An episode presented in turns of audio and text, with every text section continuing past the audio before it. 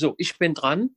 Äh, liebe Gemeinde, äh, ich freue mich ebenfalls, dass wir eine perfekte elektronische Möglichkeit haben, miteinander zu kommunizieren. Das Wort, was ich für heute habe, äh, haben wir in Matthäus 9, Vers 23. In Matthäus Kapitel 9, ab Vers 23. Da geht es um ein kleines Mädchen, das infiziert worden ist, das krank geworden ist. Es geht hier um die kleine Tochter des Jairus.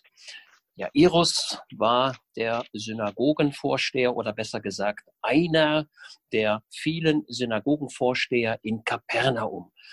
Und dieser Jairus hatte nicht viele Kinder, er hatte nur ein einziges Töchterlein. Den Namen kennen wir nicht. Es war zwölf Jahre alt und es war dem Tode nahe. Der Jairus, der nur in Matthäus 9 beziehungsweise Markus 5 und Lukas 8 wird er einmal mit Namen genannt, ansonsten wird er immer der Synagogenvorsteher genannt. Und da gibt es eine Vorgeschichte und ich gehe jetzt mal mit meinem Handy ähm, auf meinen Bildschirm und das werde ich jetzt mal schauen, ob das funktioniert. Nee, das könnt ihr nicht sehen, glaube ich nicht. Okay. Ähm, in Markus 1, ähm, da kommt Jesus in die Synagoge von Kapernaum ähm, und da ist ein Mensch, der ist besessen und dieser Besessene wird, wird während des Gottesdienstes dort in der Synagoge befreit. Und der Jairus war in Markus 1 natürlich auch dabei, weil er Synagogenvorsteher war. Er hatte also hier schon die Kraft des Heilandes gemerkt. Ein Besessener wurde frei. Markus 1, Vers 21. In Markus 3, Vers 1 folgende kommt Jesus wieder in die Synagoge zu Kapernaum und dort ist ein Mensch, äh, der eine verdorrte Hand hat. Und Jesus heilt diesen Menschen. Und Jairus und die anderen Synagogenleute waren natürlich auch da und haben erlebt, was Jesus tun kann. Und dann kommt die Begebenheit, ähm, dass, dass, dass die Tochter von Jairus erkrankt. Und Jairus, der zunächst mal dem Herrn Jesus feindlich gegenüberstand, äh, in ihm geschieht eine Veränderung. Die Not kommt in sein Leben, die Not kommt in seine Familie. Und der Jairus merkt, Jesus ist der Heiland, Jesus ist der Messias. Und in dieser Notsituation kommt er dann in das Haus des Matthäus, denn im Matthäusevangelium lesen wir, dass der Jairus in das Haus des Matthäus kam, denn dort war ein großes Fest der Zöllner und Sünder und dieser Jairus überwand seine Vorbehalte und kam in dieses Haus des Matthäus.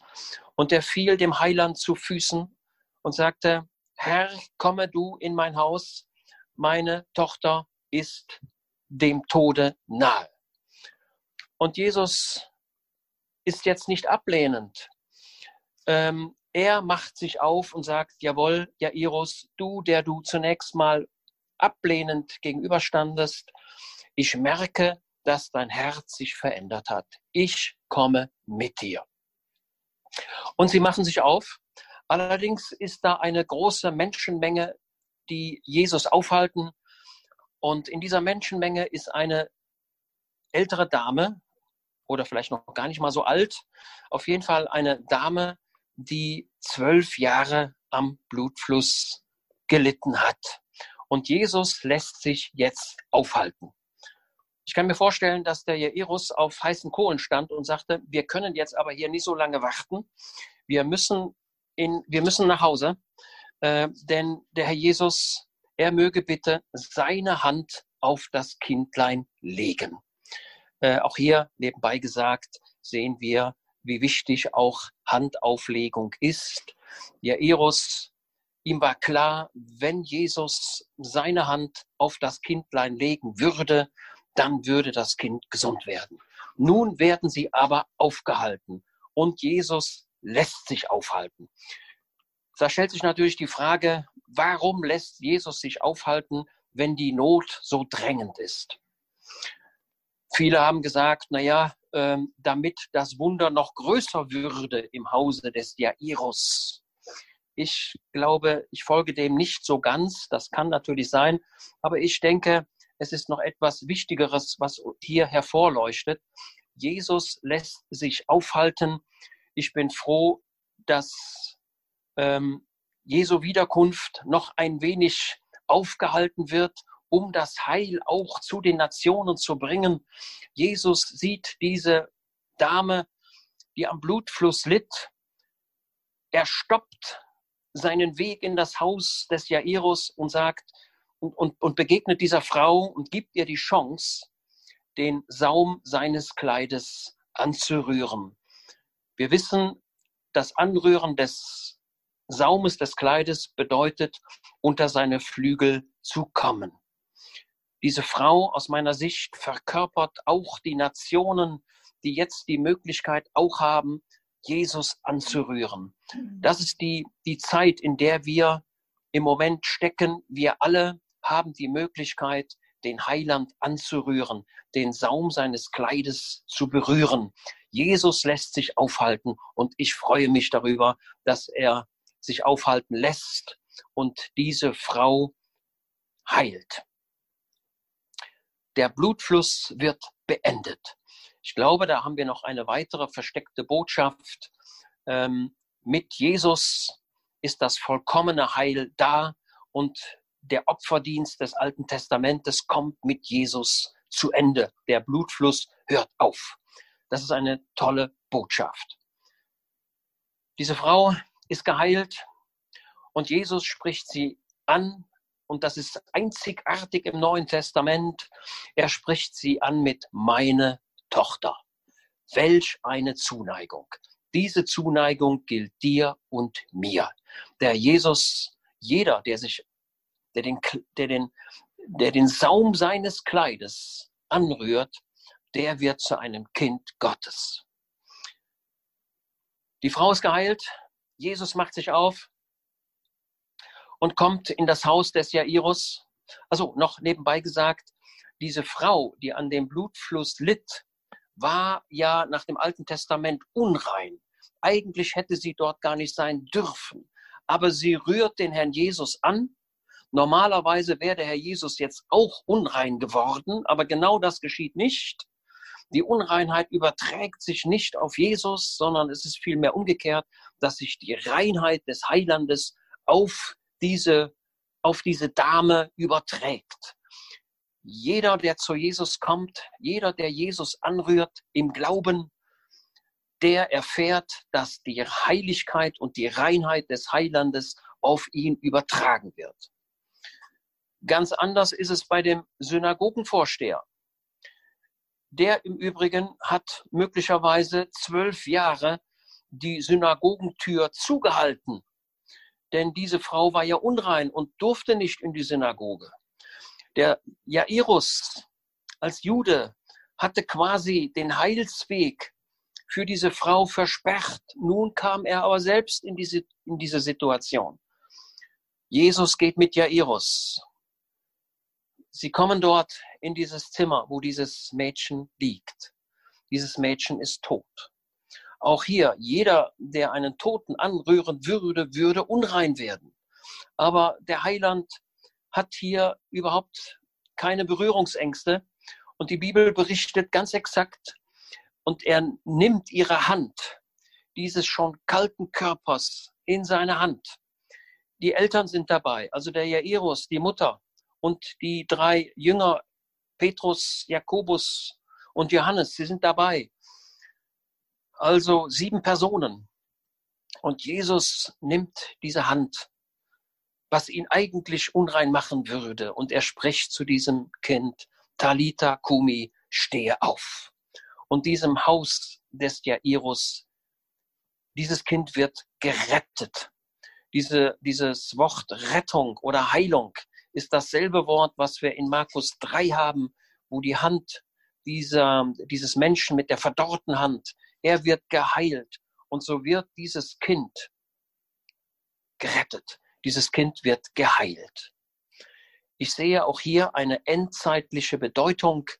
Jesus verzögert seinen Heilsplan. Das Evangelium wird den Heiden verkündigt. Die Heiden können zutreten. Und für das Volk Israel scheint es so zu sein, als wenn es zu spät wäre. Der Tod dieses Kindes tritt ein und trotzdem kommt Jesus nicht zu spät. Als die Leute aus dem Haus des Jairus, dem Jairus entgegenkommen und sagen, bemühe den Meister nicht, dein Kind ist tot, dann sind das echte Menschen, die mutlos machen. Jesus widersteht diesem sofort und er ruft dem Jairus zu, verliere deinen Mut nicht, glaube nur. Und der Jairus, auch wenn der Zweifel in sein Leben hineinkommt, er folgt dem Heiland und diesem Haus widerfährt große Freude. Ich glaube, das kann ein, ein Wort sein, eine, ein Zuspruch auch in dieser Zeit, in der wir jetzt stecken. Ähm, Jesus ist bemüht, diese Dame, die zwölf Jahre am Blutfluss litt, zu heilen und er hat sie geheilt, er hat sie gesehen. Und dieses Mädchen, das ebenfalls zwölf Jahre alt ist, wir sehen hier die Parallelität. Diese Frau litt zwölf Jahre am Blutfluss in großer Not und dieses Kind eigentlich in großer Sicherheit. Aber dieses Kind war dem Tod näher als jene Dame. Aber wie dem auch sei, Jesus hilft beiden. Ich glaube, dass der Heilsplan Gottes sich erfüllen wird. Und wir können in tiefem Frieden und in tiefer Ruhe unser Leben dem Heiland nach wie vor anvertrauen. Er hat alles im Griff. Er kommt nicht zu spät. Er sieht die Heiden auf der einen Seite und die Juden auf der anderen Seite. Und er heilt alles. Das weitere Leben des Jairus ist uns nicht geschildert. Ich glaube aber, dass der Jairus einer der brennendsten Jünger war und auch dieses Mädchen, die ganze Familie, sie werden leidenschaftlich für Jesus gebrannt haben und sind dem Heiland nachgefolgt. In dieser Geschichte des Jairus sind noch tausend andere Gedanken, die ich aber jetzt hier nicht weitergeben kann. Ähm, ich glaube, dass wir das vielleicht noch mal in einer Bibelstunde noch näher bewerten können.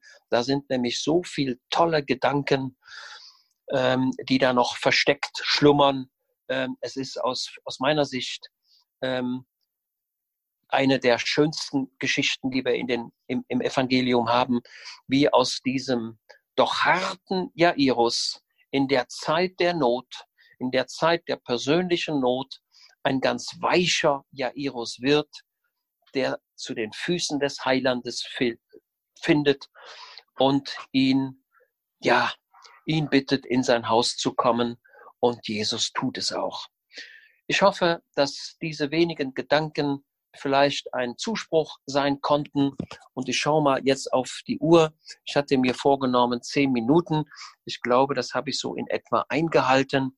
Ich wünsche uns auf jeden Fall auch für die Gemeinde, ähm, dass wir auf jeden Fall zusammenhalten, unseren Zusammenhalt nicht aufgeben, äh, dass wir auch die Medien, die wir haben, nutzen. Und ich glaube, äh, wie Bernd schon sagte, Psalm 91, wer mutlos ist, immer wieder Psalm 91 lesen, das wird uns dann helfen.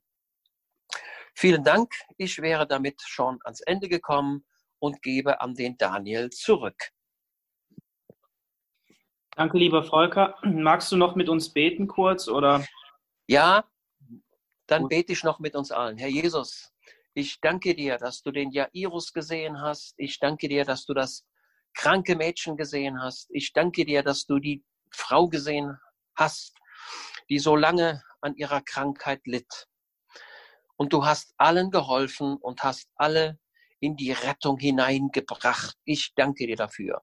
Und das darf auch unsere Zuversicht sein, dass du uns beistehst. Ich danke dir dafür.